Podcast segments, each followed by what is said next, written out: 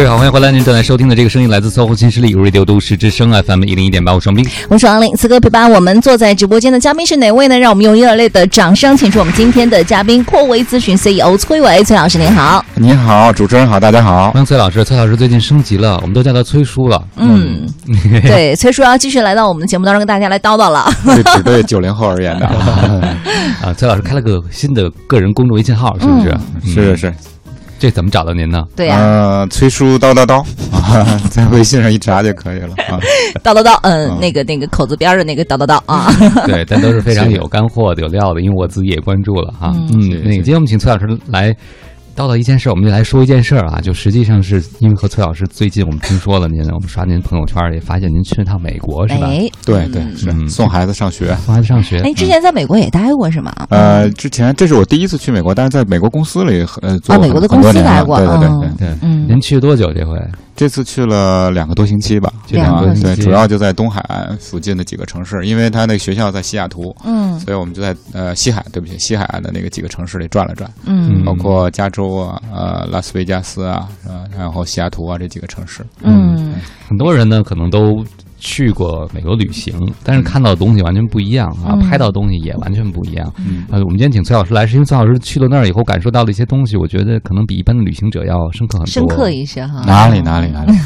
我们先来说说这个出行的事儿。您是自驾是吗？在那边？对，是自驾的。嗯，当时其实第第一个考虑就是说，呃，下飞机以后怎么走啊？据说美国的打车挺贵的啊，所以我们不是说，呃，不如租辆车试一试。听说，呃，以前去过美国的朋友告诉我们说，租车也相对比较容易，啊，而且价钱我们看了一下也比较便宜，相对来说，我真的是感叹现在这个互联网，嗯，你可以在中国的时候就可以通过一些互联网的一些订车啊，订这个机票啊，订这个酒店什么都非常方便，嗯，就直接在国内就已经把租车的事儿就可以把租车事儿都搞完了，然后你只需要带上那个驾照就可以了。现在好多事儿真的是非常方便，嗯，但实际上到了那儿以后，我们才发现其实其实蛮蛮挑战蛮大的。哦，我举个例子，就是有一次，我当然我那是已经在美国待了呃五天以后了，已经就是。开车已经相对适应点了。那天我们碰到了一个刚刚来美国的一个中国的一个一小伙子，在这个他是从广州来的吧，在酒店里面，呃，组办那个入住手续的时候就开始打电话啊，跟国内的人可能报个平安吧哈。他就说，他说完了，说这个我租车是一个错误的选择啊，我明天决定不出去了，就待在酒店里了。为什么呢？他说在美国这车开的太快了，嗯啊，跟中国的这个速度比起来，可能要要。大概中国可能六七十迈，每六七十公里，那边可能大概一百二十公里左右。他说太快了，而且我不适应，嗯啊，道路啊也不熟，所以我不敢开了。所以这车也租错了。嗯，你可以想象到他的那个感受哈。我看那个小伙子也不是说。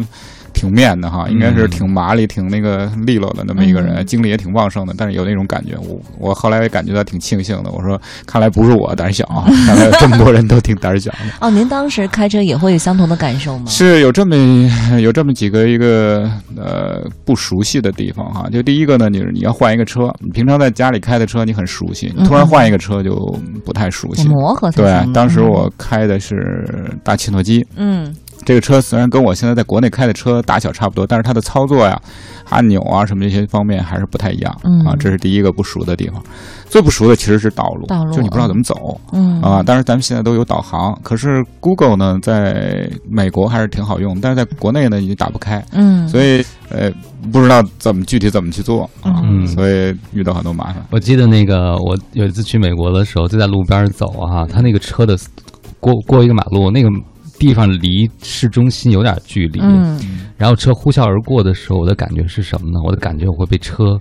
直接被逆流，被那个速度造成的低压对给给推到马路中中间去。我觉得为什么车开这么快？嗯，但其实他们车开快是有道理的，对不对？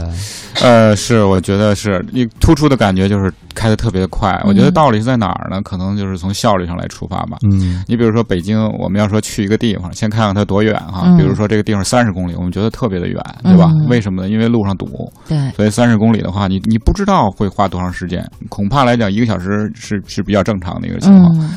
但是在国外，好像在美国一些城市里面，我不知道所有的城市是不是都这样，因为咱们就以偏概全，给我就我到过的城市的给我感觉，就三十公里，就二十分钟左右的事儿。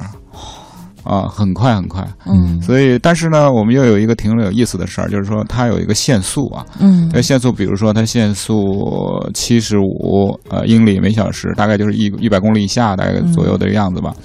可是我们发现，往往呢，就是车流流开起来的时候，这个车速基本都超速了。嗯，如果要是罚款的话，肯定每个人都交罚款。嗯，但是似乎他们好像有这样一个不成文的规定，就是说，只要大家走的是走随大溜，你走啊，这个就不算罚，就不算违章啊。嗯，但是说你，如果说你别人都走的比较慢，你突然走的特别快，那你肯定就是违章啊。所以我觉得这个挺有意思。就是大多数的那种。对他们的导向好像似乎是在这个让那个车流走起来，让这个公公路的效。效率能够发挥出来，大概大概是这样，并不是像我们说就是完全完全抓违章啊。从这意义上来说，你可以看美国摄像头也很少啊。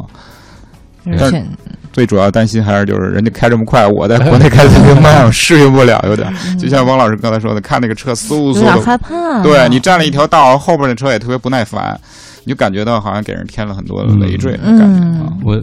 没有在美国开过车，我自己也不开车。然后我因为在美国开车，朋友跟我说，他说，嗯，我们开这么快的一个原因啊，他自己的个人体验是什么？就是他不用多想，嗯，他只用根根据规则就行了。比如说你在北京开车，你会想很多，有电动车，有行人，没错，有很多因素。可是你在一个规则很明确的地方开车的时候，你不用想，你只要看一个指示设备就够了。嗯，就只要看着路，就往我的目的地走，然后就行了。然后注意交通信号灯，其他东西你都不用担心。比如突然窜来一个人，或者突然有一个并线，反正就因为大家都是有规矩的时候，就是最有效率的时候嘛，最快的时候。汪老师说的这个特别的对，我也有深刻的感受，就是不同的环境，你需要用不同的方式去适应。嗯嗯，像在美国呢，刚才说的那种情况，就是他有很多的东西去保证这点。一方面，开车人的素质，他很少有随便并线的，呃，然后各行其道。另外，本身它的公路来讲，相对也比较宽。嗯。另外呢，就是信号灯啊，包括这个标识什么的，也提前做准备。比如说，这个出口之前还有好几公里，他就开始去做。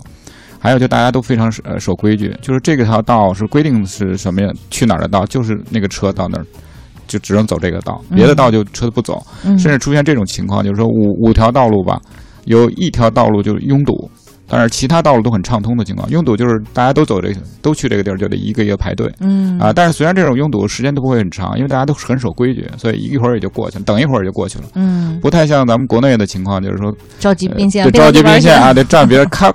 看一条道走得快，马上就并过去了。对对对对，大家全都堵到那儿，不好。嗯，所以每一次的时候，有时候在路上看见哎前面堵了人，想想往哪边去并，然后就总觉得你自己选那条就是最堵的那一条。是，就让老想到我们上那个思想品德课的时候就学那课文，你还记得吗？就是那个小朋友从一个罐子里蹬球，每个人的绳子的末端有一个球，那那瓶口只能一次出一个球。嗯，如果你要很着急的话，就大家都谁也出不来。对，一个一个一个，其实是最快的方式。是的，是的。但是人家愿意等，我觉得还挺难。的我们，我我我总有一种感觉，就是好多开车司机就说别人说你着急投胎去吗？嗯，这我们真的就是特别着急。您有没有发现，他们虽然在道路上很快，但整整体来讲还是比我们这种着急的节奏要慢一点。嗯，我觉得他是这个慢，他不能说是节奏慢，但是他是可能是因为就是说，就像您说的，他呃享受到了规则带给他的益处以后，然后以后呢，他就。一直按照这样的规则去做，对，然后呢，大家形成了一个良性循环。在在国内，如果你用这种方法的话，你可能坚持不了多长时间，你就放弃了。嗯，是因为你守规则是可以的，你可以一直让别人，但别人不守。等到你也着急去做的时候，别人也并不。呃，关注你，你比如特别的例子就是在于，比如高速公路旁边有一个应急车道，对吧？你要是特别着急，比如车上有病人或者什么的话，你会发现前面有好多人就是为了自己快，其实没什么事儿就占了那个车道，所以你感觉不公平。对，啊，所以所以我是觉得在道路上来讲，可以反映出来。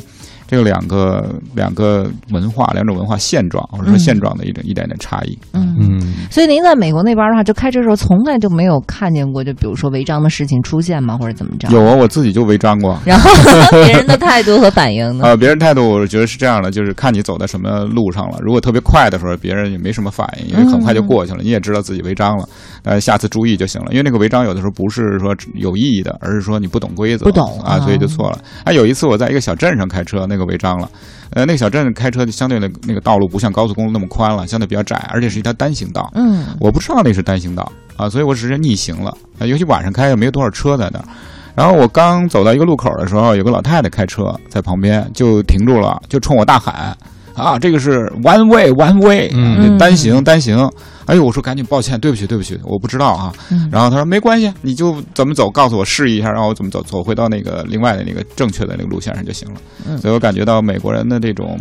呃，遵守意识，并且呢，这种让别人呃有了一个别人有了一个违违违违变这个呃就违背了这种这种规则的时候，他也有一个主动提醒，这个好像挺挺强烈的啊啊，就是就是好像大家都在维护啊维护这种规则。嗯，当你不触碰规则的时候，你可以享有各种各样的自由，对吧？是的，是的，但是触碰规则的时候，你一定要受到规则的这个限制。是的，啊，对。但这样的话，人人就都省心了，因为我们都知道绳在哪哈。但是可能比如说在高速变化的社会，就有一个特点。规则可能经常在变化，嗯，所以我发现中国人有一个很强的生存能力，就是学习规则的能力，适者生存，而且经常改变自己已经学习的规则。对，就是永远是计划赶不上变化，是吗？对，好，欢迎回来！您正在收听的这个声音来自搜狐新势力，有瑞六都市之声 FM 一零一点八，我双斌，我是王林。此刻陪伴我们坐在直播间的嘉宾依然是我们阔维咨询 CEO 崔伟，崔老师，你好！主持人好，大家好。嗯，欢迎蔡老师。你看，我们有听已经在说了啊，说。觉得自己在美国那边违章很多是无意识的，所以人提醒你可以原谅。但是在我们这儿呢，很多的时候是明知道违章也继续干，嗯，所以大家多半反馈就比较着急上火了。对，那可能直接就得开骂了哈。嗯，哎，实际上说到这个规则意识，我会觉得，但现在我们还是有很多进步的，比起以前。那肯定啊。地铁的角度来讲，对不对？嗯嗯，至少我十次能赶上一次先下后上。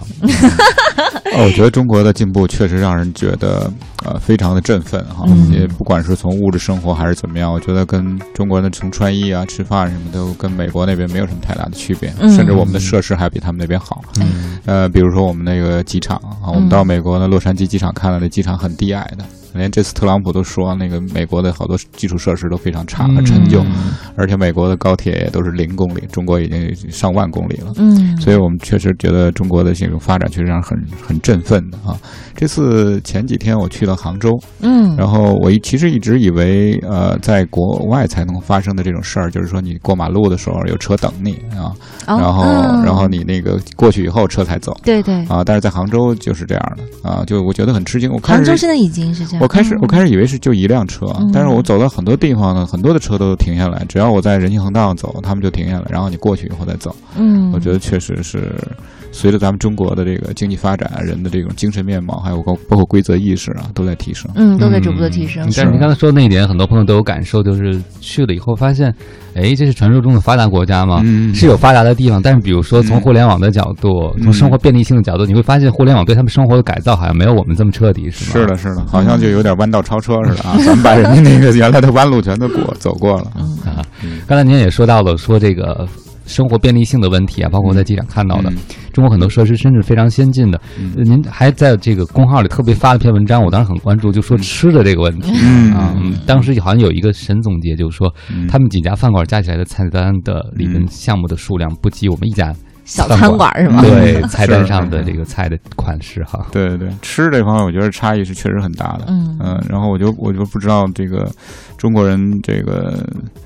其他的人到美国会怎么想？反正我是感觉很贫乏的吃的那个东西，选择的也特别少，余地太少。对，但是不不过之前我会有一些预期，因为原来呢，我曾经在美国公司工作的时候，我们的一些同事啊，包括那老板是美国人，他们吃饭的时候的那个取向、价值取向和我们就确实不一样。嗯，有的时候我们为了表示对他的这个尊敬啊，比如他一起跟我们一块儿去出差、去拜访客户的时候，呃，下班以后我们就一块儿吃饭，然后我们就发现当地的这个。朋友们会给他点那个一桌菜很丰富，嗯，然后美国老板一开始看到这么丰富，就感觉到我吃太多了吧？说我们这个说你们吃太多这么多，怎么身材还能这么好？就感觉到挺挺意外的。他感觉就是点的多了，但是这种丰富程度来讲，对中国人来说，我觉得呃还还好吧。就是我们都觉得还不够，不是那么丰富，只不过就是稍微比。呃，正常的，比如中午吃饭吃便当要多一点菜而已，但是他们都感觉挺丰富的。嗯，好像在中国待过的美国人也会觉得吃上来讲中美差异特别大。有一次我去跟美国人吃饭的美国的时候，他就说。他说：“他说我不知道你觉得我我们一块吃这个饭，呃，会怎么样？他说，但是对美国人来说呢，这顿饭已经比较丰盛了啊。这意思就是说我没有不礼遇你啊。嗯。但是什么呢？我们可以看看他这个吃的饭。他当时我们吃饭就是，呃，一个主菜就是那个这个烤鸡，然后旁边有点薯条，然后有点酱。”啊，然后有点蔬菜就配着，大概也就是这样了啊。然后当然喝点啤酒什么的，这就是他挺丰盛的一个晚餐了啊！这就要丰盛了。对，他就觉得这这不是我们宵夜吗？随便吃一点。或者他把这个生意啊，或者说交朋友什么这个事儿和吃饭好像似乎关系不大，不是那么太大，不是那么太大。不像中国人在吃饭给这个吃上寓寓意比较多，比较丰富。对，所以你看他们这经常可能也是吃在路上，就好像他们那种 drive in 的餐馆，就是把车开进去直接啊拿了，比我们这发达太多了。我们这可能很多人就会觉得哇，吃顿东西用这种方式简直太不人道了，对自己是好像生活过得有点太没有品质啊，太没有品质了。是我们会把吃饭就是跟犒劳自己，或者是跟欢迎别人，就是他会寄托了很多的情感呐，还有礼仪，还有什么东西在这上面。对，但是那美国就是吃饭就是为了填饱肚子吗？啊，这个问这个问题可能太深刻了，我只能是，因为走马观花嘛，对，只言只言片语啊。我感觉美国人可能从不同的人，他的需求可能也不一样，不同。对，可能因为是有些人嘛，比如说工作节奏相对比较快，跟咱们这边也是这样。你看，有时候咱们早餐啊或者午餐，因为工作比较繁忙的时候，也会吃的比较简单一些，但是有时候晚餐可能就吃的丰富一些。这是我指的是个人吃饭哈。呃，那美国人。通常来讲呢，就是说，也是像我们这样的工作的情况，也是相对吃的比较简单。只不过呢，就是我感觉他们就是好多人都是人高马大的，所以他吃的那个食量。会比我们高，比如说那个，比如一杯可乐的话，差不多顶顶咱们这边的一倍半的那么多，一个份儿，这饭也特别大，对，就就哪怕咱们只熟悉的麦当劳和肯德基那一份儿，都比咱们这边都大，对对对，啊，那可能还是根据人家那个食量啊，身体的状况有所有所差异。然后你就很好奇，比如说他来中国请他吃饭，他吃的很少，都是蜻蜓点水的，很多老外，他怎么那么胖？那么胖，他究竟在吃什么？然后你平时观察他吃东西，比如说他来做培训讲座，你给他。准备点什么？他说：“你给我买个三明治就行了，你买杯咖啡就行了。”对，哎，怎么还那么胖？就是他的食量比我还小，为什么还那么？后来我观察他，其实他会吃很多的东西，你知道吗？就是说他在出差的时候可能不是他的一个常态。你要看他工作间隙，他会吃甜点，是极甜的啊。然后可能咖啡里会放很多糖，然后吃很多，就是看起来个儿不大，但是能量密度很高的东西。对，饮食结构是一方面。刚才但但是还有刚才王斌老师提到一些讲课啊这个问题，我觉得这个可能有点区别，就是在于美国人他在工作状态之中。啊，他跟那个家庭里的情况不太一样。对，工作状态他就主要是以工作为主，那吃饭只是为工作服务，因为中间时间可能也不长不长，然后马上就要讲课了。但是也许在家里对，比如说周末的时候烧烤啊啊，或者说出去玩啊，party 什么这种，那有可能就是就大快朵颐，有可能。嗯，对。发现您这这次去美国没没少替美国人民的肥胖问题操心，呃，拍了好多那个 越伸长的背影。对。